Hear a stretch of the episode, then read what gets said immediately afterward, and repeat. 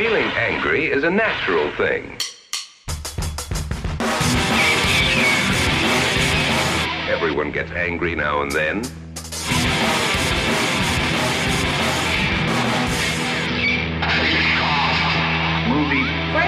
Let's go back and see what made these boys and girls angry. Wir sind zurück. Hallo, willkommen zum ersten Hatecast des Jahres 2020. Ich bin das Du und an meiner Seite wie immer Pascal. Grüß dich, Pascal.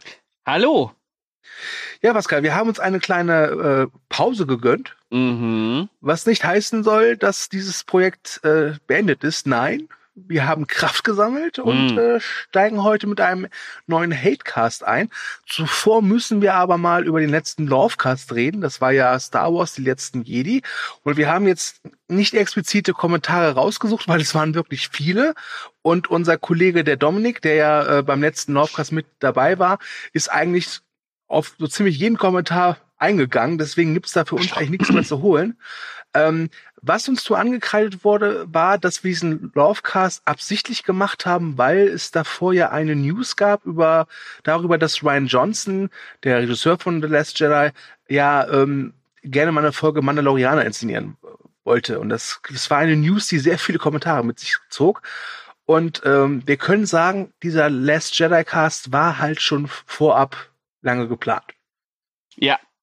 Zum Kinostart von, äh, wie hieß der, der neue? Äh, Erwachen, Aufstieg Skywalkers. Äh, Aufstieg Skywalkers, genau. Ja, Star Wars Fans unter sich. Aber Pascal, lass uns mal trotzdem eine kleine Manöverkritik zum letzten Northcast machen. Mhm. Was sagst du? Äh, ich fand ihn sehr gut. Also ähm, es ist wirklich lange her. Ich kann mich auch kaum noch dran erinnern. Äh, aber ich weiß, dass ich ein, äh, dass ich ihn mir nochmal angehört habe und äh, danach eine durchaus positive äh, Grundstimmung hatte. Und ähm, ich fand, wir haben das gut gemacht. Wir haben äh, die Karten auf den Tisch gelegt und wer was anderes sagt, hat Pech gehabt. Ja, und alle, die sich wünschen, dass es eine Diskussion oder eine andere Meinung zum Film auf Podcast gibt, dem sei unser Star Wars Cast zu den Sequels ähm, empfohlen. Der ist jetzt auch schon raus. Und ja, ich würde sagen, dann steigen wir direkt ein. Unser heutiger Film ist. Ach nee, warte. Ähm, nicht falsch verstehen, wir werden in Zukunft auch weiter Kommentare vorlesen. Ja? Ja. Also nicht glauben, wir lassen das, wir lassen das weg, äh, aber wie gesagt, äh, Kollege König, äh, Dominik hat da echt äh, ganze Arbeit geleistet und er hat uns den Wind aus den Segeln genommen. genau. Und wenn wir die jetzt alle oder die wichtigen hier vorlesen würden, dann wäre dieser Podcast wahrscheinlich zweieinhalb Stunden lang und das wollen wir jetzt auch nicht. Ähm, deswegen würde ich sagen, machen wir weiter. Erster Hatecast 2020 und wir haben uns ausgesucht American Hustle. Hey. Oha!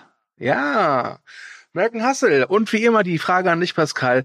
Wann hast du den Film zum ersten Mal gesehen und wer hat er damals auf dich gewirkt? Ähm, ich habe ihn das erste Mal 2014 gesehen, als er, ähm, ich weiß gar nicht, als er gerade im Kino war oder als er frisch auf DVD oder Blu-ray gekommen ist. Auf jeden Fall war es 2014. Mhm. Ähm, ich äh, weiß noch, dass ich äh, kurz zuvor Silver Linings gesehen habe und der mich sehr enttäuscht hat. Ich fand den Ja. äh, wirklich nicht gut. Und habe dann gedacht, na komm, David, ich gebe dir noch eine Chance. American Hustle, zeig, was du kannst. Und äh, er hat mich wieder enttäuscht. Und äh, dieses Gefühl blieb jetzt auch nach der Zweitsichtung bestehen. Ja, ähm, ich habe ihn, äh, also der Kinostart war am 13. und einen Tag später, also am Valentinstag, habe ich ihn im Oh. Kino gesehen mit Freunden, ja. Mhm. Und wir waren davor äh, feist essen. Ei.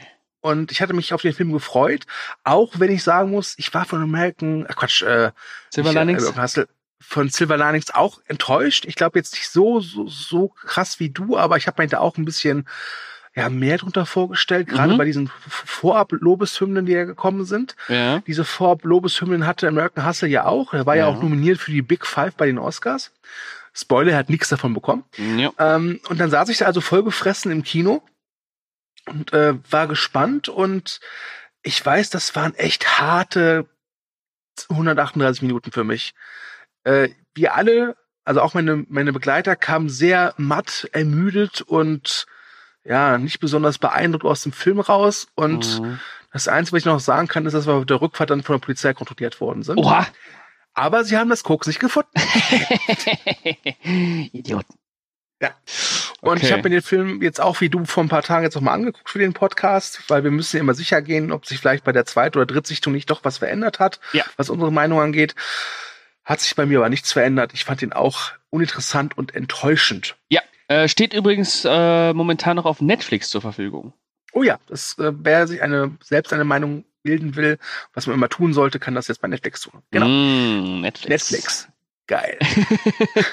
Gut, Richtig. dann haben wir schon mal geklärt, äh, wann und wo wir den Film gesehen haben zum ersten Mal. Aber Pascal, worum geht's eigentlich überhaupt in American Hustle? Ja, da fragst du mich jetzt was. Ja. Ich mach's mir da ganz einfach und lese einfach mal die Inhaltsangabe vom Movie Break vor, weil ich den Inhalt nie und nimmer zusammenkriegen würde. Ja. Äh, und zwar Ende der 70er im schillernden New York. Irving Rosenfeld besitzt mehrere Waschsalons, aber sein Geld verdient er mit dubiosen Geldgeschäften und Kunstfälschungen. Mit Hilfe seiner Geschäftspartnerin und verführerischen Geliebten Sidney hat er es zu einem kleinen Vermögen gebracht. Als der überambitionierte FBI-Agent Richie DiMaso den beiden brillanten Trickbetrügern auf die Schliche kommt, lässt sich das Gaunerpaar auf einen ungewöhnlichen Deal ein. DiMaso setzt die beiden als Lockvögel auf die Politikprominenz New Jerseys an, vor allem auf den Bürgermeister hat er es abgesehen. Hinter dessen Saubermann-Image vermutet er Korruption und Mafia-Verbindungen. Am Ende könnte es allerdings Irvings unberechenbare und eifersüchtige Ehefrau Rosalind sein, die die äh, gesamte Operation zum Platzen bringt. Mhm. Hm. Darum geht's Ja. also, okay? Ja. du sprichst da einen sehr guten Punkt an. Ja. Ähm, als ich den jetzt zum zweiten Mal gesehen habe, hatte ich das gleiche Problem wie nach dem ersten Mal. Ja. Der Film war zu Ende und ich dachte mir die ganze Zeit so, worum ging's eigentlich? Ähm, das ist mir beim ersten Mal schon ganz extrem aufgefallen und jetzt auch wieder, dass der wirklich, wirklich, wirklich, wirklich schlecht erzählt ist. Das muss man einfach so sagen. Er ist wirklich schlecht erzählt ähm, und als Zuschauer fällt es wirklich schwer, da irgendwie reinzukommen und nachvollziehen zu können, was eigentlich der Handlungsverlauf ist. Ja. Ganz konkret, worum geht es? Also wenn ich Ja. diese Inhaltsangabe so lese, dann weiß ich, worum es geht. Äh, aber wenn ich den Film sehe, spiegelt sich diese Inhaltsangabe nicht wirklich wider. Also der Film hat auch bei mir so eine, schon relativ zügig so eine Art Desinteresse evoziert, muss ich gestehen. Ja. Also das, das war ganz seltsam. Ähm, der ist so selbstverliebt. Der ist so vor allem äh, er verliebt so in die Art, wie er die Zeit darstellt, in der er spielt. Das hat er gesagt, 70er Jahre. Und wie er die Figuren darstellt, ja, Mhm. ähm, das findet der Film ganz, ganz toll. Mhm. Aber äh, ob und also trotz äh, so einem Hochkaräter wie Christian Bale, der an und für sich auch wirklich großartig spielt in dem Film, ähm, wirkte dem seine Figur und der ist ja wirklich, kann man sagen, der der der charakterische Fokuspunkt in dem Film immer so ein bisschen zu weit weg, Mhm. immer ein bisschen zu fremd und vor allem immer zu gekünstelt.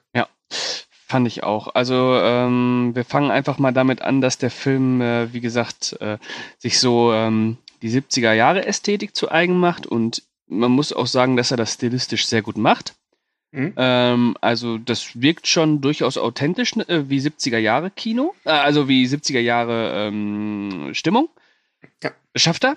Ähm, das Problem ist aber halt nicht sein äh, Zeitkolorit oder sein Lokalkolorit, ähm, sondern einfach für mich das allergrößte Problem ist, ist, dass einem die Figuren komplett scheißegal sind. Ähm, und du hast halt einen 140 Minuten und über diese 140 Minuten schafft es keine einzige Figur wirklich Interesse für sich zu beanspruchen. Ähm, und das kann natürlich auch einer der Punkte sein, warum wir beide damit Probleme hatten, irgendwie in die Hin Handlung hineinzufinden, weil Ja. uns halt auch die Figuren scheißegal waren. Ich hatte sogar teilweise das Gefühl, dass er seine Figuren so ein bisschen für eine Art Freakshow benutzt. Also es gibt so eine Szene, wo dieser Richie Master, gespielt von Bradley Cooper, irgendwie zu Hause ist und siehst du halt, wie er sich, er hat also so ein Mini-Pli am Kopf, wie er sich den halt macht, so mit Lockenwicklern und so. Und das, das, das, das, das ist so eine Szene, wo ich mir dachte, das, warum? außer diese, diese Figur so bloßzustellen. Und das gleiche ist es ja auch mit der Figur von diesem Irving Rosenfeld, weil das allererste, was du in American Hustle siehst, ist, wie Christian Bale sich mit Plauze ähm, irgendwie das Haartopet äh, auf die, auf, auf die äh, Glatze klebt.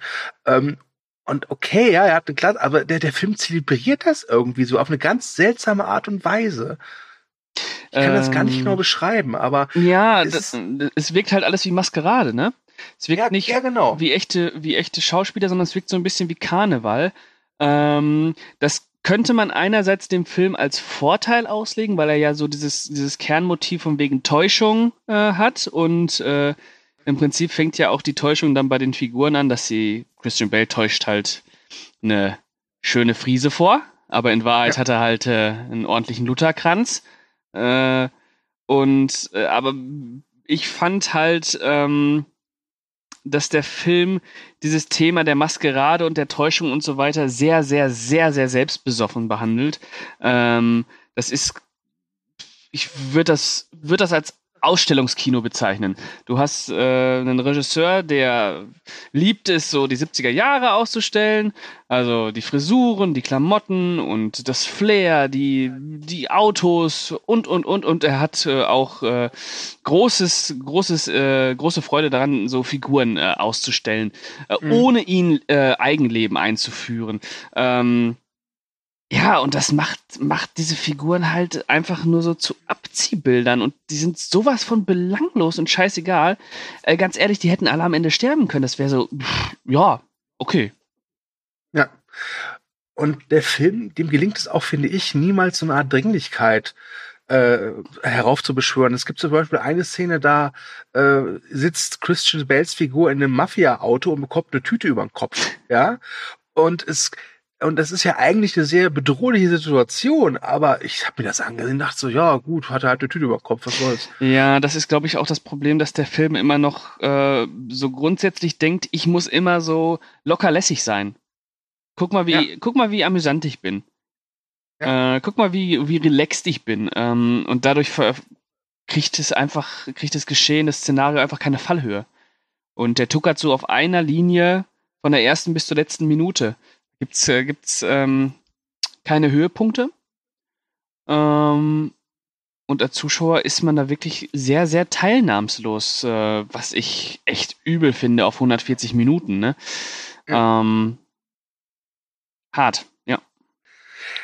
Vor allem, ähm, es gibt, äh, Jennifer Lawrence spielt ja die noch Ehefrau von diesem Irving. Äh, hat, sie hat eine relativ, ich würde sagen, ja, schon eine kleinere Nebenrolle. Ja. Und es kommt ja auch raus, dass sie depressiv ist und der Film nutzt diese Depression aber eigentlich mehr, um mich als Zuschauer wirklich in die Weißglut zu treiben, weil sie einfach nur nervt und halt um Irving halt weiter so, äh, ja, Stolpersteine in den Weg zu legen. Aber der Film geht nie mal wirklich auf die Figur an sich ein. Was, was ist der Grund ihrer Depression? Ja? Mhm. Warum ist sie so, wie sie ist? Warum tut sie das? Das, das, das, das, das, das gibt ja nicht preis. Und das, das, das interessiert den Film auch gar nicht. Ja. Äh, ja, ist halt, äh, ja, der Film hat ja auch eigentlich äh, für keine Figur wirkliches Interesse, das muss man einfach so sagen. Wie gesagt, der hat halt Interesse, die in Szene zu setzen. Das ist, äh, darauf hat er Bock. Es ist, es ist so ein Schaulaufen der Eitelkeiten. Äh, ich glaube, das habe ich bei dir mal gelesen. Den habe ich mir nämlich aufgeschrieben, den Satz. Ich glaube, das hast du in deinem Text äh, mal geschrieben. Das Schaulaufen der Eitelkeiten fand ich äh, sehr passend. Ähm, und äh, ja, ich finde, das sind nicht mal richtige Menschen. Also du hast da ja, meinst du, das sind Charaktere aus Fleisch und Blut? Ich finde nicht. Ich finde, das sind äh, ja Ausstellungsstücke aus dem Museum, ähm, die da so in Szene gesetzt werden und äh, mich hat da niemand wirklich, wirklich erreichen können, emotional noch, äh, noch schauspielerisch. Ja, also das ist, das ist, das ist die Krux dabei. Ich finde schon, dass die an und für sich gut spielen. Ja, aber mm. es kommt mhm. halt nichts bei mir an. Eben, eben. Das, das ist das Problem. Und du hast da ja wirklich echt eine Starriege, äh, die sich richtig gewaschen hat. Also wir haben ja. Christian Bale, wir haben Bradley Cooper, wir haben Amy Adams, wir haben Jeremy Renner, wir haben Jennifer Lawrence, wir haben Louis C.K., wir haben Jack Houston, wir haben Michael Pena, äh, wir haben Robert De Niro in einer kleinen Rolle. Es ist äh, mhm. Hammer. Ja, wirklich. Aber irgendwie, wie gesagt, es, es kam bei mir nichts an. Ähm, bis auf halt eben, dass das alles ganz hübsch aussah. Ähm, und ich möchte den Kameramann nochmal erwähnen, das ist äh, Linus Sandgren, das ist ein Däne, der wirklich da tolle Arbeit geleistet hat. Mhm. Mhm. Aber ich muss gestehen, dieser David O. Russell, ähm, ich glaube aber nicht, dass es mein Filmemacher ist, wobei ich jetzt seinen Fighter herausragend fand. Aber der wirkte auch authentisch, der wirkte auch an seinen Figuren interessiert, was jetzt äh, weder Silver Linings und vor allem American Hustle eben nicht war. Ja, wir müssen vielleicht auch mal darüber sprechen, dass das große Vorbild von dem Film auch Martin Scorsese ist. Ähm, und wenn man sich jetzt zum Beispiel mal American Hustle und Goodfellas anschaut, äh, als Vergleich, wie man mit Figuren umgehen kann, wie man Spannung inszenieren kann, äh, ja, puh, also das sind schon, da sind echt Welten zwischen, ne? Definitiv. Und ähm, vor allem Godfellas ist, glaube ich, doch ein paar Minuten länger als American Hustle. Aber, ja, so äh, zehn, ne? ja, aber der wirkt halt trotzdem temporeicher. Ja, da hast du halt auch einen Regisseur, der so richtig, ja, Scorsese und David O. Russell darf man auch nicht in einem Satz nennen. Ja, das, das ist wahr. David O. Russell ist ja, soll ja auch ein sehr, wie soll ich sagen, spezieller Filmemacher sein. Äh, da gibt's ja wohl einige Geschichten, dass er am Set durchaus schwierig sein kann. Wurde er eigentlich auch MeToot? Äh, nee, Okay. tut wurde er nicht. Äh, aktuell äh, arbeitet er wieder an seinem neuen Film. okay, ich dachte, da wäre Ähm, irgendwas MeToo-mäßiges gewesen. Nee, ist, der hat mal diesen I Heart äh, Huckabees gedreht und da hat er wohl, ist er am Set wohl ausgeflippt, das wurde gefilmt, das gibt's auf YouTube zu sehen. Da macht er wohl Lily Tomlin irgendwie, äh, schreit er wohl gefühlt Minuten an. Ähm, aber okay, ob er es immer noch so handhabt mit seinen Schauspielern, weiß ich nicht. Man Mhm. weiß ja auch von Christian Bale, dass der auch gerne mal zurückschreit. Ähm, von daher, ja, vielleicht hat er sich gebessert. Aber für mich ist äh, David O. Russell äh, kein miserabler Regisseur, aber auch kein richtig guter. Also von der Installation her ist das halt wirklich gut. Also ist das top, top notch, definitiv. Aber es wirkt halt nicht authentisch. Es wirkt für mich nicht einnehmend. Äh, und es evoziert halt wirklich pures Desinteresse bei mir. Ja, da bin ich ganz bei dir. Ja. Tja. Aber was ja auch schön war, also das ist schön, als der Film in die Kinos kam, gab es ja im Prinzip auch nur wieder ein Thema, nämlich dass Christian Bale, der wieder seinen Körper benutzt hat, um ihn zu transformieren, äh, diesmal mit Killerplauze. Ja. Ja. Ähm, findest du, das war notwendig für den Film? Nein. Ja. Natürlich Das- nicht. Das will, nein. Äh, nein. Äh, nein, was nicht. Ähm, aber es ist halt Christian Bale. Der schlägt das wahrscheinlich selber vor. Äh, dass er sich da irgendwie verwandeln muss. Äh, Es ist ja auch einer der großen Vorwürfe, die Christian Bale seit Jahren, ach was jetzt, seit Jahren, seit äh, The Machinist, äh, über sich ergehen lassen muss. Und es ist ja auch nicht äh, ungerechtfertigt, diese Vorwürfe, diese, diese Form von Körperzerstörung, ob das sein muss, vor allem in sowas wie American Hustle, wo äh, man vielleicht Oscars mitgewinnen kann, aber die Performance ist halt auch schon wieder vergessen einfach. Ne? Ja. Ich meine, Christian Bale, der war gut. Christian Bale ist immer gut, aber Christian Bale kann auch anstrengend werden und ich finde, das hat auch viel damit zu tun, was er seinem Körper immer zumutet, um ja, es ist eine extreme Form von Method Acting. Äh, das kann man mögen. Das passt auch gerne mal, ne? Äh, Im American Hustle hat sich mir jetzt nicht erschlossen, warum er, warum er ein Bäuchlein haben muss. Ähm, und wie gesagt, die Performance war halt auch überhaupt nicht äh, irgendwie ikonisch. Ähm, niemand würde in einer äh, besten Liste die zehn besten Performances der letzten Dekade ähm, Christian Bale in American Hustle erwähnen. Was ich auch noch ansprechen möchte, es geht ja um Hassel, ja, also Betrügereien. Ja, Ja. also ähm, David Russell weiß nicht, wie man das inszeniert. Also, also, also das, wirklich, das, da gab es nie diesen, diesen, diesen Überraschungsmoment, ja. Du hast diesen, ich sag mal, Twists, die es da gab, hast du echt, also ich zumindest, schon vom Weitem sehen können. Ähm, und selbst wenn, es hätte nichts an der Handlung geändert, dass es alles irgendwie egal wirkt. Ich habe sogar gelesen, dass dieser Film ja ein Heist-Film sein soll. Okay. Man lernt nie aus. ähm, ja, wie du schon sagst, so die Spannungsmechanik, da hapert es halt ganz gewaltig dran. Oder, oder auch der Spielwitz einfach, ne? Die Inszenierungslust, so die Lust zu fabulieren. Also was ein guter, was ein guter Heist-Film oder ein guter Film über äh, Betrüger und Halunken und so weiter äh, eigentlich ausmachen soll, äh, das hat er alles nicht. Wie gesagt, es ist einfach nur so eine Parade von Extravaganzen. Guck mich an, wie toll ich aussehe, guck mal, wie ich das inszenieren kann, aber es gibt halt keinen Band zwischen den Figuren und, den, und dem Zuschauer und äh, deswegen ist es auch scheißegal, wer hier wen über den Tisch zieht. Ähm, man ist eh nicht im Geschehen drin. Ja, das stimmt. Ne? Leider, denn ich mag Heistfilme eigentlich ganz gerne. Ja, aber ich. Äh, unter Heistfilm, weißt du, unter Heistfilm, da stelle ich mir was anderes vor. Da finde ich selbst diesen, ah, wie hieß denn der nochmal mit Edward Norton und The Score. Das ist ein, selbst das ist ein besserer Heistfilm als American Hustle. Weil American Hustle ist kein Heistfilm. American Hustle ist, äh, weiß ich nicht. Das ist sowas Selbstbesoffenes irgendwie. So ein Selbstdarstellung, so Geltungsdrang-Kino ist das irgendwie. Guck mal, was ich kann. Guck mal, wen ich alles bekomme. Ja, auf jeden Fall kriegst du keinen Oscar. Das steht fest. ja. Für wie viel war eigentlich nominiert? Zehn. Zehn. Oder waren es sieben? Nee, es waren zehn Oscars und sieben Golden Globes. Okay. Alter, zehn Oscars. Aber was ich auch interessant finde, wenn man jetzt so diese Oscar-Snaps-Listen durchgeht, mhm. die es ja jedes Jahr, wenn die Oscars anstehen, gibt. Ja. Ich habe da bislang noch nirgends American Hustle gesehen. Der Film ist einfach vergessen worden. Der war schon, ja. der, der ist so schnell in Vergessenheit geraten, das ist der Hammer. Also wir können ja mal gut durchgehen, pass auf. Der Film war nominiert für den besten Film, hat er nicht verdient. Der Film hat eine Nominierung für die beste Regie bekommen. Nein, schlecht erzählt. Ähm, aber wobei, mh, hm, okay. Äh, der Film hat äh, eine Nominierung für das beste Originaldrehbuch bekommen. Frechheit. Der Film hat eine Nominierung für Amy Adams bekommen. Ist okay. Der Film ja. hat eine Nominierung für ähm, Christian Bale bekommen. Kann man machen. Der Film hat eine Nominierung für Jennifer Lawrence bekommen. Wobei die Frage ist, jetzt bei der Nominierung für Christian Bale, hat er sie bekommen für seine darstellerische Leistung oder weil er sich irgendwie 30 Kilo angefunden naja, hat? Naja, du weißt ja, wie das da läuft. Äh, ja. Körper, Körpertransformation ist immer gut. Ähm, die Nominierung für Jennifer Lawrence finde ich nicht in Ordnung. Wobei ich finde, Jennifer Lawrence hat für mich die beste Szene im Film. Ja, gut, hat sie, aber das ist nicht Oscar-würdig.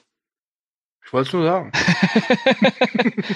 äh, Bradley Cooper hat auch keine, warum er da Lockenwickler drin hat, also sorry. Ähm, Kostümdesign, ja, okay.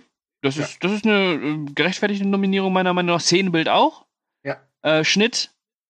Nee, weil der Film scheiße erzählt ist. Du kannst ihm nicht, ja. kannst ihm nicht folgen, der ist nicht kohärent. Äh, deswegen hat er auch den Schnitt nicht verdient. Ähm, zehn Nominierungen, ja.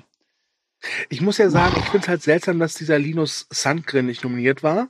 Da gab es dieses Jahr wahrscheinlich, also in dem Jahr wahrscheinlich auch bessere Leute. Ja, aber ich fand zumindest von der Kamera her war der echt gut. Ja, das werde ich mal ganz schnell überprüfen.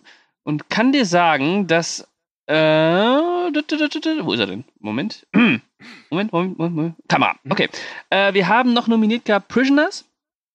Mhm. Roger Deakins. Wir haben Inside Llewyn Davis, The Grandmaster, Nee, warte mal, das ist das falsche Jahr, oder? Ah ja, doch, nee, doch. Äh, Nebraska und gewonnen hat Gravity. Äh, ja, also da hätte man durchaus American Hustle auch noch nominieren können, ne? Ja, wobei Gravity, Grandmaster, äh, Prisoners. Ja, Prisoners, ja. Inside ja, Davis, ja. Nebraska, hm, Nebraska, hm. Ja, ja, ja. Okay, ja, überredet. ja. Naja. Naja. Naja. American Hustle. Ja, wirklich absolut in Vergessenheit geraten, ist ja, ist ja heftig. Ähm, Tatsächlich. Ja, es ist ähm, vor allem auch beim zweiten Mal, der ist so, so anstrengend. Der ganze Film fühlt sich halt an, so wie ich mich damals schon äh, im Vorfeld im Kino gefühlt habe, nämlich so vollgeladen, so vollgefressen. Ja, so, ja, einfach, ja? einfach, ja, man ist dann so überladen worden, ne? Mit Manierismen und Eitelkeiten und ah! Äh! Ich, ich glaube tatsächlich, der Film hätte mir ein bisschen besser gefallen, wenn er halt wirklich entschlackter gewesen wäre.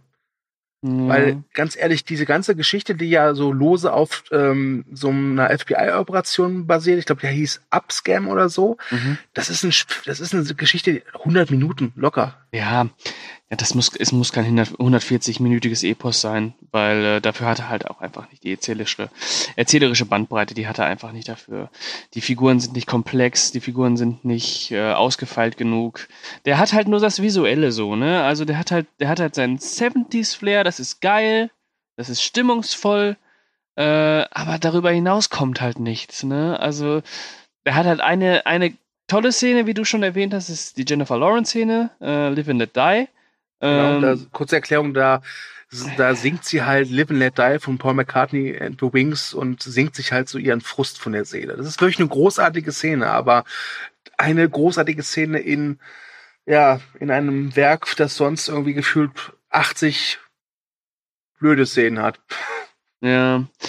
Und äh, ja, also äh, ich kann mir auch nicht, also ich finde das ein bisschen, finde solche Filme immer so ein bisschen seltsam, dass die dann in solchen, in der Award-Season so zwanghaft reingepusht werden, weil im, im Prinzip ist das ein vollkommen scheißegaler Film, der vielleicht überdurchschnittlich gut teilweise äh, stilistisch arrangiert ist, ähm, super Star-Aufgebot hat, da kann man nichts gegen sagen, der ist hochkarätig besetzt natürlich, äh, aber der hat doch nichts. Der bietet einem doch nichts. Was bietet der denn? Was bietet der über den Abspann hinaus? Gar nichts. Ja, eben.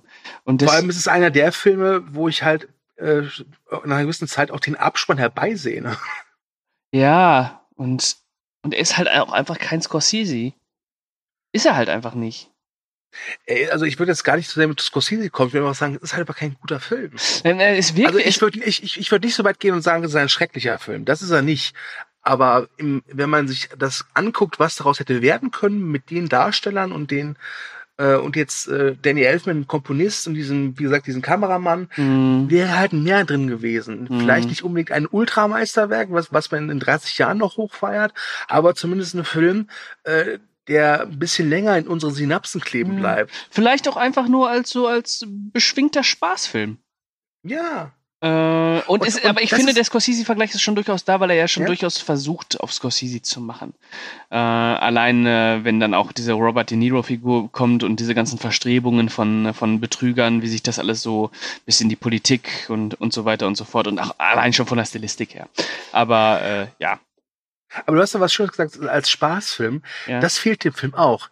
Der, der, der zelebriert zwar die 70er, aber er hat keinerlei Spaß daran. Er hat keinen Spaß an seiner Geschichte, er hat keinen Spaß an, an dem Zeitkolorit, was er nutzt.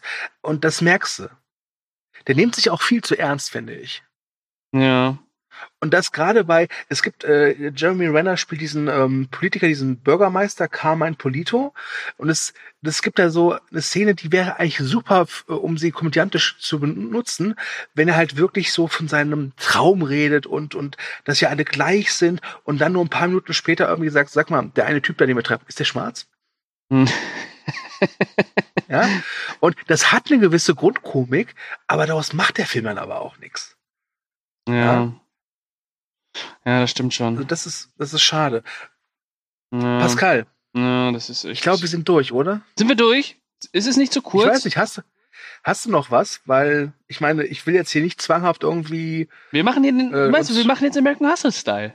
Wir knallen das Ding jetzt auf 100 Minuten hoch. okay, gut. Komm, dann wir spielen fang ich nebenbei mal, ein bisschen äh, an. Angry Birds. Ja. ähm, dann fange ich schon mal an zu singen. Ähm, Mhm. Live and let die. Bam, Mhm. bam. Ja, Mhm. ähm, Hm, hm, hm. gut. Nee, ich würde sagen, wir machen jetzt Schluss. Ja. Ja, ich würde auch sagen, Das war damit der kürzeste Hatecast, ja, den wir jemals hatten. Aber, Aber ich glaube, wir haben jetzt eigentlich alles gesagt, warum wir finden, dass American Hustle äh, nicht äh, gut ist. ja. Ja, finde ich auch. Ich finde, wir haben das gut und bündig zusammengefasst. Ich finde, man muss auch nicht immer irgendwie auf 40 Minuten kommen, um einen, äh, um sich über einen Film auszulassen. Das sind jetzt gute, knackige, ja, knapp 30 Minuten. Das passt schon. Das passt, finde ich auch. Gut, dann bleibt mir noch zu sagen, vielen Dank fürs Zuhören. Kommentiert fleißig, wenn ihr das bei dieser Podigy, äh, wie heißt der Kram, iTunes äh, oder Spotify oder was weiß ich wo hört oder YouTube, würden wir uns sehr über ein Like freuen, warum, weil wir es verdient haben und auch ein Kommentar wäre schön. Ansonsten hören wir uns bei einem der nächsten Podcasts wieder, sei es Mhm. jetzt Love, Hate oder was wir sonst noch im Angebot haben. Ja. Und ich sage Tschüss und überlasse dir die letzten Worte. Ja, ähm, vielen Dank erstmal ans Du, äh, dass du hier wieder so schön durch den Cast durchmoderiert hast. Ähm, dann bedanke ich mich bei allen Zuhörern, die uns die Treue schwören und auch an alle Neuankömmlinge. Hallo, hallo, hallo. Und äh, sage jetzt an dieser Stelle, macht es gut. Bis zum nächsten Mal.